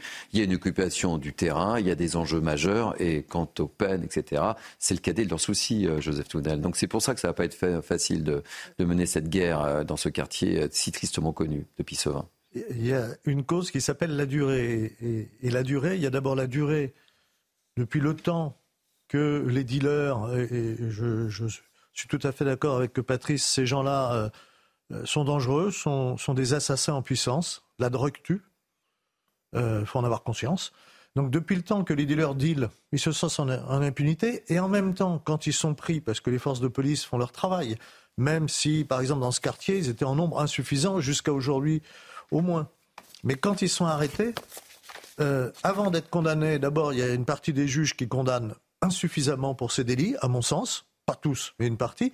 Et puis, entre le moment où ils sont arrêtés et le moment où la sanction effective arrive, il se passe tellement de temps qu'ils ont l'impression d'être d'une impunité totale. Et puis, il y a une ambiance générale qui fait que celui, le jeune garçon, qui se fait arrêter, mais le très jeune, qui se fait arrêter par la police, pour lui, c'est presque la gloire. Il revient ensuite dans le quartier, c'est le héros. J'ai des enseignants qui me l'ont raconté, comment un, jeune arrêté, euh, alors pour des pégadilles, pas de la drogue, mais du vol, rentre dans la classe et euh, c'est le héros, et il l'explique. Il faut changer ces mentalités-là. Il faut dire que c'est pas un héros, c'est celui qui fait souffrir lui-même, sa famille, son quartier et, qui, qui met un coup sur son avenir. C'est ça aussi qu'il faut expliquer. Et puis, euh, c'est Patrice tout à l'heure qui, a, soulevé le, groupe interministériel de recherche, le GIR. Oui, c'est très important parce qu'il va s'attaquer aux flux financiers. Parce que les points de deal, c'est beaucoup et beaucoup d'argent. Et cet argent, elle va bien quelque part. Elle est bien utilisée par des gens. Ils achètent, ils vendent. Eh ben, il, faut, aussi frapper au portefeuille. C'est comme ça qu'on fera reculer les, dealers. S'ils gagnent plus ou s'ils peuvent plus se servir de leur argent, ils seront plus là. Allez, euh, on suivra évidemment euh, ce qui va, ce qui va se passer du côté de, Nîmes. On va ouvrir avec notre ami Thomas Bonnet euh, notre page politique au combien chargée. Je pense que l'actualité nous a un peu perturbé dans l'organisation de cette émission, mais c'est pas grave. On débordera un petit peu dans la deuxième partie. On va commencer à, par écouter Jean-Luc Mélenchon parce que Gérald Darmanin donc fera sa rentrée euh, en présence d'Alexis Isard, je le signale, qui est avec nous aujourd'hui sur ce plateau, député Renaissance de, de l'Essonne, qui, qui, a été invité, contrairement à Elisabeth Borne qui n'a pas été invitée. Vous avez de la chance. Coup de bol. Coup de bol. Hein. Présenté. Et euh, ce qui est assez euh, étonnant, c'est quand on écoute euh, Jean-Luc Mélenchon qui s'exprimait hier au cours de la France insoumise et qui a pris pour cible carrément le ministre de l'Intérieur. Et c'est une forme d'adoubement, me semble-t-il. Mais on en parle ensuite avec vous, Thomas. On écoute Jean-Luc Mélenchon. Le candidat commun de l'espace idéologique que représente l'urbanisme français, la jonction de la droite avec l'extrême droite, c'est M. Darmanin. C'est lui que nous aurons à affronter, car c'est lui qui porte le discours de la jonction. Et les autres finiront comme ont fini tous leurs comparses dans tous leurs pays, en qualité de bagages accompagnés. Ils se regrouperont, vous le verrez. C'est lui qui a mis en scène dans la parole officielle l'insulte islamo-gauchiste. C'est lui qui, avec Madame Borne, a dit la France insoumise ne se positionne pas dans le champ républicain. Bon, Thomas Bonnet, on l'a évoqué dans le cadre du, journal. Euh, donc, euh, Darmanin, adoubé par Nicolas Sarkozy. Mais là, carrément, il le dit, c'est lui que nous aurons affronté en 2027. C'est une façon de dire, bah, c'est le candidat, c'est lui. Ah, ça y est, le, duel est déjà posé, en tout cas par Jean-Luc Mélenchon, euh, donc qui se voit peut-être lui-même, pourquoi pas euh, affronter Gérald Darmanin en 2027. De la même manière, Gérald Darmanin lui-même, en disant qu'une victoire de Marine Le Pen est assez probable en 2027, place lui aussi un autre mmh. euh, duel probable, possible, face à la candidate qui pourrait l'être, en tout cas, du Rassemblement national en 2027. On voit déjà les bases se poser. Alors, on est quand même quatre ans avant l'élection, c'est quand même hein. un peu tôt. Hmm. Euh, en tout cas, voilà, évidemment, Gérald Darmanin incarne aux yeux de Jean-Luc Mélenchon euh, un opposant. Euh, sur, les, sur l'aspect des idées, évidemment. Surtout que, on en parlera peut-être un peu plus tard, mais Gérald Darmanin, lui, veut occuper l'espace politique un peu différent, justement, aller sur les classes populaires, sur les questions de pouvoir d'achat ça peut nous promettre quelques débats euh, intéressants avec euh, le leader de la France Insoumise. Alexis Isard. Oui, quand, Jean-Luc Votre candidat est là Non, non, non. Quand Jean-Luc Mélenchon, quand Jean-Luc Mélenchon parle de Gérald Darmanin comme euh, opposant principal en 2027, il ne parle pas de Gérald Darmanin comme opposant principal, il parle de Jean-Luc Mélenchon comme candidat ou au moins comme personnel politique indispensable pour les prochaines élections présidentielles. Moi, ce que je veux dire, c'est sur ce qui va se passer demain, la rentrée politique de Gérald Darmanin. On est à 4 ans euh, des prochaines présidentielles. Demain, c'est pas un meeting politique que fait Gérald Darmanin, c'est un ministre qui est extrêmement important dans la rentrée politique qu'on va avoir avec un projet de loi immigration notamment et des questions qui sont extrêmement importantes qui seront soulevées sur le pouvoir d'achat des Français et les classes modestes. Donc, ce sera absolument pas un meeting politique. Je tiens à rappeler que Gérald Darmanin est secrétaire général de Renaissance, donc euh, euh, il n'y a pas d'initiative personnelle derrière. Et je crois que Gérald Darmanin, le connaissant, sera très clair demain et remettra tout au clair.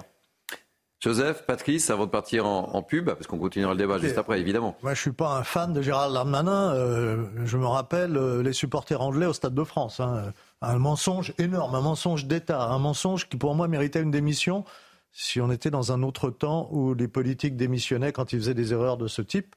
Mais euh, visiblement, les temps ont changé. Cela dit, Gérard Darmanin ne m'inquiète pas pour ma liberté et, et, la démocratie. Par contre, Monsieur Mélenchon, oui. Euh, quand euh, M. Mélenchon reproche à Gérard euh, Darmanin, enfin le camarade Mélenchon reproche de l'avoir mis dans un camp des extrêmes. Mais enfin, rappelez-vous, il y a quelques années, ces images qui avaient fait le tour du monde de ce cadre d'Air France qui était conspué, à qui on avait arraché sa chemise, qui a été obligé de se sauver parce qu'il prenait des coups, il était molesté. Mélenchon interrogé à la télé, on le retrouve en direct, sur cette scène, et je le cite, moi, je dis aux gens de recommencer. C'est-à-dire que M. Mélenchon, quand quelqu'un est molesté, quand on, arrache la chemise de la personne, qu'il est obligé de s'enfuir en courant sous les coups, tout ce qu'il trouve à dire, moi je dis aux gens de recommencer en disant c'est du social. J'ai quand même quelques années de syndicalisme derrière moi, euh, avec de véritables actions syndicales. Par contre, vous savez peut-être pas qu'il y a eu la bourse de Paris s'était arrêtée en 68 et une deuxième fois dans les années 80 c'est moi qui l'avais mis en grève et qui avait fait arrêter pendant une journée les cotations à Paris. Sans violence, jamais. C'est toute la différence. Je ne crains pas Gérard Darmanin pour ma liberté personnelle. Je crains M. Mélenchon et ceux qui le soutiennent pour ma liberté personnelle quand on dit, moi je dis aux gens de recommencer, quand il s'agit d'un cadre d'Air France qui a été molesté, la chemise arrachée. Allez, on va marquer une pause. On reparlera évidemment euh, de la petite phrase de Jean-Luc Mélenchon qui nous fait beaucoup causer ce matin. Et on sera notamment avec Jérôme Sainte-Marie, président de l'Institut euh, Vox, qui est un politologue aussi. Allez, on marque une pause, on se retrouve et on parlera également de Ségolène Royal. C'est aussi sa rentrée, une rentrée très chargée pour Ségolène Royal. A tout de suite.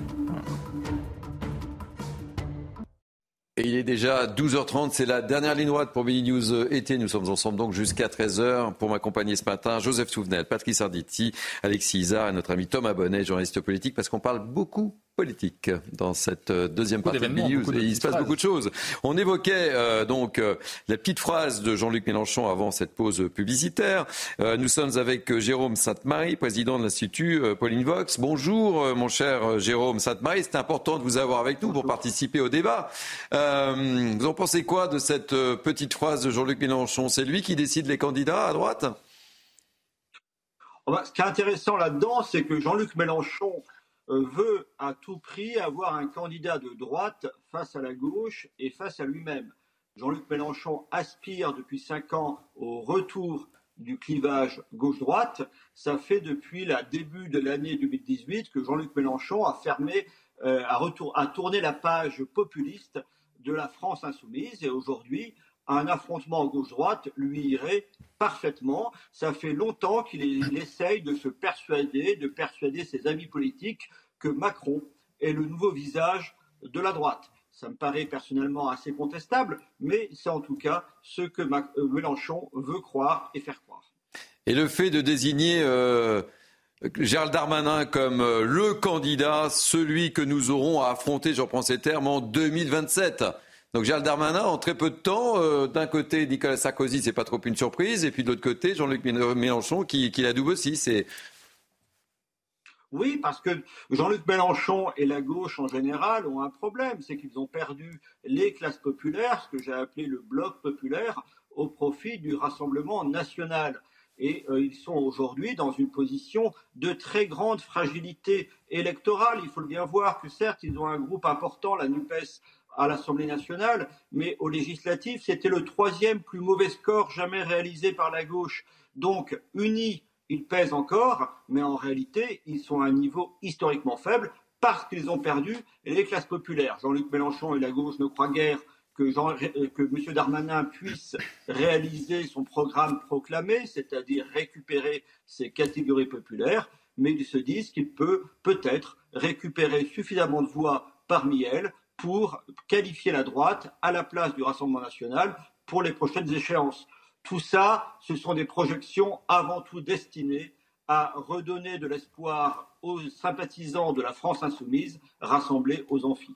Allez, vous restez avec nous. On va parler de Ségolène Royal, mon cher euh, Thomas Bonnet, qui elle aussi euh, a annoncé hier qu'elle serait bien candidate euh, de l'Union de la gauche avec LFI aux prochaines européennes. En tout cas, qu'elle se verrait bien être la tête de liste d'une Union de la gauche. C'est un coup politique pour l'ancienne candidate à la présidentielle qui a donc euh, déclaré, on va le voir, il s'agit de lancer une dynamique d'union. On a besoin d'un ordre juste en Europe. On va leur montrer qu'il y a euh, une alternative. Alors, euh, ces déclarations de Ségolène Royal ont quelque peu surpris au sein même de la France insoumise. Éric Coquerel, par exemple, parlait d'abord d'un poisson d'avril par rapport à ces déclarations de, de, Ségolène Royal. Et puis maintenant, il a changé de position. Il soutient, semble-t-il, cette initiative. Il semblerait qu'au sein de la France insoumise, les consignes aient été passées d'être plutôt clément à l'encontre de Ségolène Royal, en tout cas sur son initiative de proposer donc d'être euh, tête de liste pour euh, les, pour euh, les élections européennes. Émeric Caron, en revanche, lui, a déjà tweeté non. Il a simplement tweeté non sur ces déclarations. Et on voit aussi que du côté du Parti socialiste et d'Europe Écologie Les Verts, on est loin d'être plutôt favorable à cette union parce qu'il y a des véritables divergences de fond sur les questions européennes. Beaucoup rappellent aussi les prises de position de Ségolène Royal euh, par rapport à la Russie, notamment euh, dans le cadre du conflit en Ukraine. Au cours de cet été, j'ai eu le plaisir d'aimer euh, une émission avec notre ami Julien Drey, que vous connaissez tous autour de ce plateau, et on a fait une petite chronique autour justement de la rentrée très chargée de Ségolène Royal, puisqu'elle sera chez notre ami Cyril Hanouna sur, sur C8, et, et il m'a dit, tu verras Thierry, elle va avoir une rentrée très très chargée, je te promets. Il n'avait pas tout à fait tort. Ce dit, il la connaît très bien, euh, puisqu'il a été son, porte-parole. Euh, personne, personne ne l'a oublié. Euh, Alexis, petite réaction. C'est assez gourmand de voir Ségolène Royal vouloir unir, les gauches sans consulter les gauches d'ailleurs et sans non plus savoir de quelle gauche elle fait partie. Est-ce qu'elle fait partie de la gauche du Parti socialiste qui, pendant ses universités d'été, essaye de voir qu'est-ce que cette France périphérie, cette France des beaufs? Ou est-ce que elle fait partie de cette euh, gauche LFI ou euh, euh, Europe Écologie Les Verts qui débat avec Médine de l'antisémitisme, de cette ouverture et finalement de cette position antiraciste un peu particulière, victimaire pour les quartiers. Je ne sais pas de quelle gauche elle fait partie. Visiblement, elle veut les rassembler, donc attendons de voir. Joseph Patrice, avant d'interroger Jérôme Sainte-Marie. D'abord, Ségolène Royal, moi j'avais bien aimé quand elle était ministre euh, de l'enseignement parce que euh, c'est une des premières, peut-être même la première, qui a été très ferme sur la pédophilie, notamment au sein de l'éducation nationale. Elle avait fait passer euh, les circulaires, elle avait fait des informations pour les parents, pour les élèves, en leur disant comment faire. Et dans les écoles, ça a bougé parce que ces drames se, produisaient aussi dans les écoles et ça a permis de faire bouger les lignes. Elle aurait mieux fait d'en rester là parce qu'aujourd'hui, enfin, c'est désespérant de, la voir euh, s'acoquiner avec, euh, avec. C'est qu'à un moment donné, euh, pas tous, du moins je l'espère, le personnel politique est tellement obsédé par un goût du pouvoir et je n'existe parce que je suis au pouvoir ou je reviens au pouvoir. qu'ils abandonnent en fait toutes leurs convictions. Qu'est-ce qui rejoint quand je, quand je lis Ségolène Royal il y a quelques années et que je vois aujourd'hui qu'elle propose d'être avec LFI, oui, mais c'est une évolution. Mm. Est-ce qu'il y a des convictions derrière? Je ne crois pas, malheureusement. Il n'y a que l'envie d'être en avant. C'est désolant, et pour elle, je pense, et pour notre pays. Patrice? Cela dit, euh, M. Mélenchon, euh, il y a quelques années, n'était pas le Mélenchon de, maintenant aussi, et, il n'avait pas à rougir euh, de ce qu'il pouvait dire il, y a, il, y a, 20, il y a 20 ou 30 ans. Madame Royal, je crois qu'elle fait un coup et qu'elle est extrêmement habile, parce que finalement, bien sûr qu'elle veut le pouvoir, bien, bien entendu, elle lance, elle lance des dés, mais qu'est-ce qu'elle fait? Elle fait comme M. Darmanin, elle occupe le terrain, mais c'est très intelligent d'occuper le terrain, alors que finalement, au sein de la NUPES, euh, tout le monde, tout le monde euh, se, se, se, se détourne. Il y a les communistes d'un côté qui, eux, euh, ont déjà choisi leur, leur candidat pour les européennes. Les socialistes, ils sont entre mi-figue, mi-raisin. Mélenchon, il ne sait pas très très bien quoi faire du côté des, de, de LFI. Finalement, on sait, ne sait pas ce qui peut se passer. Mais si tous ces gens-là ne s'arrangent pas et s'aperçoivent quelques mois avant les élections européennes que c'est râpé, ils vont peut-être faire appel à une star, parce que c'est une star de la politique et ça peut peut-être fonctionner. Jérôme Sainte-Marie, quel est votre regard? Parce qu'effectivement, euh, Patrice le dit très justement, du côté des Verts, ils ont leur candidate. Marie Toussaint. Ah oui, euh, qui a été, euh, dont on parle très peu finalement. Ah, les universités d'été devaient être sa rampe de lancement et finalement on n'a parlé que de Médine, donc effectivement, et, notoriété. Et, et, du côté, voilà, quel est votre, quel est votre ressenti, votre regard, Jérôme? Déjà au niveau du personnel politique, si vous voulez, au niveau des individualités, Ségolène Royal et Jean-Luc Mélenchon se ressemblent beaucoup. Deux politiciens avec un talent rhétorique formidable, un sens de l'opportunité et souvent une mauvaise foi euh, tout à fait remarquable. Ce qui est frappant, n'est pas tellement l'intérêt ici de Ségolène Royal. Ça a été dit par M. Touvenel, elle veut exister, elle est habile, elle fait un coup comme souvent, et euh, encore une fois, voilà une, politicienne de très grand talent. Mais ce qui est plus intéressant, c'est ce qui est pourquoi est-ce que c'est concevable qu'elle soit tête de liste, je ne sais pas si elle le sera, du côté de la France insoumise. Il faut rappeler deux choses. Madame Ségolène Royal a appelé à voter oui au traité constitutionnel européen en 2005, alors que Jean-Luc Mélenchon et ses amis étaient très militants pour le non. Donc c'est bien l'abandon de toute forme de souverainisme que signerait aujourd'hui la France insoumise, ça serait une confirmation. Euh, par ailleurs, j'ai souvenir que Jean-Luc Mélenchon a, euh, comment dirais-je, lorsque Ségolène Royal a été investie candidate, c'est bien ça qui a précipité son éloignement puis son départ du Parti socialiste. Voilà donc des personnalités très différentes de, dans leur parcours, mais très proches dans leur caractère, peut-être aussi très proches dans leur intérêt. Aujourd'hui, la France insoumise, j'ai écouté hier Jean-Luc Mélenchon aux amphis, eh bien, la France insoumise sait très bien qu'elle ne va pas arriver à faire une liste d'union, mais elle veut apparaître comme étant la liste unitaire. De ce point de vue-là, la déclaration de Ségolène Royal et le bon accueil qui lui est réservé, même si ça n'aboutit pas, sera une preuve donnée aux sympathisants de gauche que ceux qui ont voulu l'union jusqu'au bout, ce sont bien les insoumis. C'est de la petite politique et euh, c'est par ailleurs, ce qui est plus intéressant d'un point de vue idéologique, c'est que décidément, la France insoumise a renoncé à toute ambition de souveraineté et toute ambition par rapport à l'Europe. Merci Jérôme Sainte-Marie. C'est toujours un plaisir de vous avoir sur ces plateaux pour votre éclairage. Merci mille fois en tous les cas. Un mot, un dernier mot sur euh, ce que vient de dire euh, Jérôme, Joseph Touvenel? Ah ben Moi, je retiens la, l'idée d'ordre juste de Ségolène Royal quand même, puisque le chrétien que je suis aime beaucoup saint Thomas d'Aquin et l'ordre juste c'est une invention de saint Thomas d'Aquin. Je ne savais pas que LFI mettait saint Thomas d'Aquin dans son futur programme, j'en suis ravi. Vous voyez, on en apprend des choses au cours de Mini News été. Thomas, un dernier mot? Non mais ça va être évidemment très intéressant à suivre. Jean-Luc Mélenchon devrait s'exprimer euh, dans la journée et peut-être qu'il clarifiera euh, sa position parce qu'il n'a pas vraiment lui il s'est pas vraiment exprimé sur euh, les prises de position de Ségolène Royal. On verra.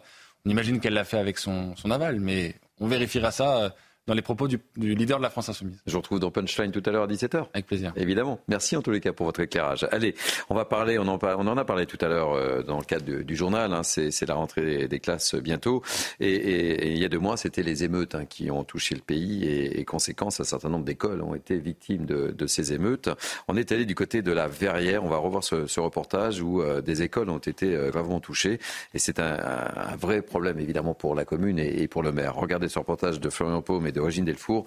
Et on sera avec Jean-Patrick Courtois, qui est maire de Mâcon et qui lui aussi a été confronté à ces émeutes. À quelques jours de la rentrée, cette école élémentaire à la Verrière dans les Yvelines est inaccessible. Des scellés sont posés, une enquête judiciaire est en cours. L'école maternelle, à une centaine de mètres, est également fermée. Au total, près de 250 élèves sont concernés. Le 28 juin dernier, lors des émeutes, après la mort de Naël, les deux établissements ont été incendiés. Le montant des réparations est faramineux. On en a pour 15 euh, à 17 millions d'euros, ce qui est colossal pour une petite commune comme la nôtre. On a un budget, nous, de seulement 12 millions d'euros à l'année, donc c'est mission impossible nous seuls de reconstruire. Donc il va falloir mobiliser les partenaires, le département, la région, l'intercommunalité, l'État, pour trouver euh, les financements euh, adaptés. Mais en attendant la reconstruction qui devrait durer trois ans, les élèves vont pouvoir faire leur entrée dans deux autres établissements à la Verrière. La région nous a aidés énormément pour accueillir les 180 élèves de cette école dans un établissement donc à une trentaine de minutes à pied du bois de l'étang. Des navettes seront mises en place pour emmener les enfants. Malgré le chamboulement, ce chef d'établissement voit le côté positif de cette expérience inédite. Ça représente sept classes qui vont arriver, donc des classes du CP au CM2, deux écoles dans une, avec deux directions.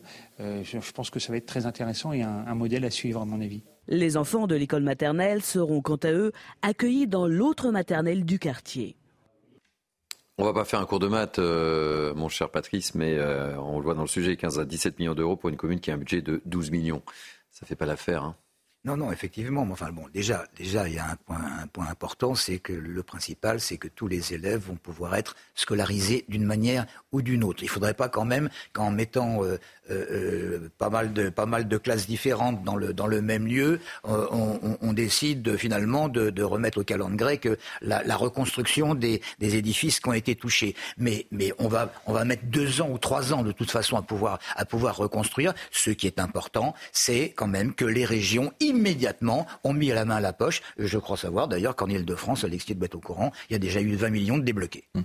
Allez, on est avec euh, Jean-Patrick Courtois, maire de Mâcon. Bonjour euh, Jean-Patrick Courtois, merci d'avoir accepté notre invitation. On voulait absolument vous avoir parce que vous aussi, vous avez été euh, fortement touché par, par les émeutes avec des problèmes dans les établissements scolaires. Racontez-nous. Oui, tout à fait. C'est un groupe scolaire de cinq classes maternelles qui est donc fermé et il a fallu scolariser les enfants dans quatre groupes scolaires de la ville de Mâcon. Bilan, bilan des dégâts alors le bilan est encore pas tout à fait fait puisque pour le moment, le groupe est fermé. Le gros problème pour nous, euh, c'est de, pouvoir euh, régler les, problèmes techniques qui se posent, de regarder le montant de la dépense, de négocier avec les assurances. Mais je tiens à dire que maintenant, peut-être grâce aux, journalistes qui sont venus, les négociations avec l'assurance se déroulent dans un climat de confiance et pour le moment très bonne. Donc je tiens à souligner, comme je tiens à souligner aussi l'excellent climat qu'on a eu avec les enseignants et les parents d'élèves. Alors comment va s'organiser la rentrée chez vous, euh, très concrètement, Jean-Patrick Courtois? Alors, on va répartir les cinq classes dans quatre groupes scolaires de Mâcon. Pour deux groupes scolaires, on va faire des déplacements en bus, c'est-à-dire que les enfants viendront dans leur ancien groupe scolaire et par intermédiaire de bus, on, les emmènera dans de nouveaux groupes scolaires où leurs enseignants, j'insiste bien là-dessus, où leurs enseignants leur feront classe, donc il n'y aura pas de rupture euh, pour les enfants euh, au cours de leur scolarité, de leur début de scolarité. Quel regard portez-vous avec euh, le recul sur ces, émeutes? Et on le disait, tout à l'heure dans le cadre du journal, c'est qu'effectivement, souvent, euh, ça touche des gens euh, qui sont dans des quartiers difficiles et qui sont les premiers pénalisés, en fait. Et c'est ça qui est euh, le côté paradoxal de la situation. Tout à fait, vous avez parfaitement raison. Pour moi, qui suis fils de prof, c'est un écœurement. C'est les valeurs de la République qui ont été atteintes. Quand un bâtiment brûle, j'ai eu malheureusement un gymnase qui a brûlé quelques années en arrière, c'est un bâtiment public, c'est grave. Mais lorsque c'est une école, c'est encore plus grave, parce que c'est le ciment de notre société, c'est de permettre à des jeunes enfants de pouvoir progresser dans la vie, d'apprendre à compter, à écrire, à avoir une vie normale dans, notre pays. Et c'est aujourd'hui, pour moi, un sentiment d'écœurement. Et euh, j'allais dire, avec les enseignants et les parents d'élèves, euh, c'est un sentiment de désolation. Il y a une espèce de solidarité, je suppose, au sein de votre commune de, de Mâcon face, face à ces événements qui s'est euh, naturellement mis en place Tout à fait. Non, mais chacun est bien conscient qu'il ne faut absolument pas que ceux qui ont mis le feu et raison. Donc on a tout fait pour que les enfants puissent retrouver une scolarité normale. Dès le lendemain de, l'incendie, On a pu les mettre dans un centre aéré, donc les occuper tout de suite. Il n'y a pas eu de traumatisme pour les petits-enfants euh, qui, ait, pu être prorogé. Au contraire, et là encore, je, tiens à souligner tous les effets qu'il y a eu avec les enseignants et les parents d'élèves. Tout c'est dans un contexte extrêmement difficile, tout s'est très bien passé. Et in fine, euh, Jean-Patrick Courtois, qui va payer la note? Ce sont euh, vos contribuables? Alors, trois choses. D'abord, un, on va négocier avec les assurances. Donc il y a le problème des assurances. Deux, j'ai déjà reçu la résiliation des contrats d'assurance parce que la Maïf et la SMAC ont fusionné. Et on m'annonce une nouvelle prime d'assurance par d'autres sociétés. La prime multipliée par 4, c'est-à-dire de passer de 70 000 euros à 280 000 euros. Il est effectivement vrai que pour une ville comme Macon, qui fait partie des 300 communes les plus pauvres de France, c'est quelque chose d'impossible et je m'en suis ouvert au préfet pour qu'on fasse remonter les informations au sein du gouvernement. Et puis, troisièmement, il y a tout ce qui sera pas pris en charge par, par les assurances et qui va être pris en charge par le contribuable. Donc on est dans un système non pas de double peine, mais de triple peine financière. Merci en tous les cas d'avoir accepté de témoigner dans notre émission. C'était important de, donner un coup de projecteur pour euh, ces communes qui ont été fortement impactées euh, au courant des, émeutes et qui impactent évidemment un certain nombre de, jeunes euh, collégiens ou lycéens. Alexis, un mot. Oui, un mot. Moi, je veux remercier d'abord euh, Monsieur le maire pour le travail efficace et rapide qu'il met en place pour euh, assurer euh, la possibilité aux, jeunes d'aller dans leur établissement scolaire, mais aussi rendre hommage aux, responsables d'établissement qu'on a vus là. Je trouve qu'on on, s'honore à voir dans mmh. notre République des fonctionnaires comme ça qui voient finalement le verre à moitié plein et qui va tout faire pour essayer de profiter de cette situation pour faire quelque chose de bien. Je trouve ça super. On, on voit parfois sur les plateaux télé, lorsqu'il y a des grèves, des professeurs qui désertent les écoles mais il y a aussi euh, des personnels comme ça qui font extrêmement bien leur travail, ils sont majoritaires et je trouve ça bien de les mettre à l'honneur. Donc euh, bravo à cette personne qu'on a entendue. Moi, je, je trouve qu'il honore euh, sa fonction. Joseph, Patrice, déjà une remarque, il peut y avoir des fonctionnaires qui font grève, ils font extrêmement bien, leur travail. Bien sûr, mais là-dessus, ça c'est Joseph Touvenel, vous comprenez. bien le dire parce que je suis d'accord avec vous. Merci. C'est son passé qui ressurgit. Moi, j'ai une satisfaction, une inquiétude, un message. La satisfaction, et je rejoins, c'est voir la capacité d'adaptation euh, qui se fait. Là, on le voit dans les deux communes côté présenté, c'est-à-dire l'intelligence collective qui s'est mise en place pour résoudre des problèmes difficiles en peu de temps. Une inquiétude évidemment sur les coûts, mais une inquiétude aussi euh, quand des élèves sont déplacés dans d'autres écoles, il va y avoir une surcharge dans les classes. Mmh. C'est pas anodin. C'est pas anodin. Euh, il faut le faire, mais ça va rendre les choses encore plus difficiles. Et puis un message pour le maire de Mâcon. Bonne vendange à tous, parce que dans le Mâconnais, c'est la période des vendanges qui, commence. Et bien sûr, avec modération, je voudrais goûter le fruit de vos vignes. Non, mais eh, passez vos messages. Patrice qui demande des places pour aller voir le PSG. Vous qui Non, mais c'est quoi cette émission? Il faut que je la tienne, cette émission. N'en profitez pas quand même. Patrice Arditi, un mot. le, mot de la fin, très rapidement. Le, principal, c'est que tout rentre dans l'ordre d'une manière ou d'une autre et que les élèves puissent étudier comme ils doivent étudier de toute façon. C'est ça, c'est ça le plus important. Les questions d'argent, le maire en a parlé. J'espère que l'État va donner un énorme coup de pouce quand même, parce qu'on ne peut pas laisser uniquement les, régions s'occuper du problème. Et, de toute façon. Euh, lorsque ce sera reconstruit dans deux ans ou dans trois ans, eh bien, il y aura un retour à la normale. Tout ce qu'on peut espérer, c'est qu'il n'y ait pas de nouvelles émeutes. On croise les doigts. Ainsi se termine. Non, Alexis, c'est fini. Je siffle la fin de la mi-temps. Euh, enfin, la fin du match, en tous les cas. C'est la fin euh, de Mini News été. Merci de nous avoir été fidèles. Ça nous fait très plaisir que vous soyez aussi nombreux à nous suivre. Merci Joseph Touvenel. Merci Patrice Arditi. Merci Alexis Isard. Je remercie évidemment Thomas Bonnet et Harold Iman qui nous ont éclairé sur ensemble de, de sujets. Merci à Laura Tapiro qui m'a aidé et m'a assisté pour la préparation de ces deux heures d'information. David Brunet aussi, évidemment. Merci aux équipes de la promotion. Raphaël de Montferrand. Merci aux équipes en régie que je salue parce que, évidemment, nouveau plateau, euh, il y a pas mal de petits réglages, mais euh, honnêtement, il est très beau ce plateau. Hein. Vraiment, on est très heureux d'être ici. Vous pouvez revivre cette émission sur notre site cnews.fr. Tout de suite, c'est l'ami Lionel Rousseau que vous avez retrouvé tout de suite, en pleine forme, évidemment. Il a pris quelques jours de congé, il est en pleine forme. C'est Parle au français. Moi, je vous dis bye bye. Je vous retrouve tout à l'heure pour le deuxième rendez-vous. Punchline. À tout de suite.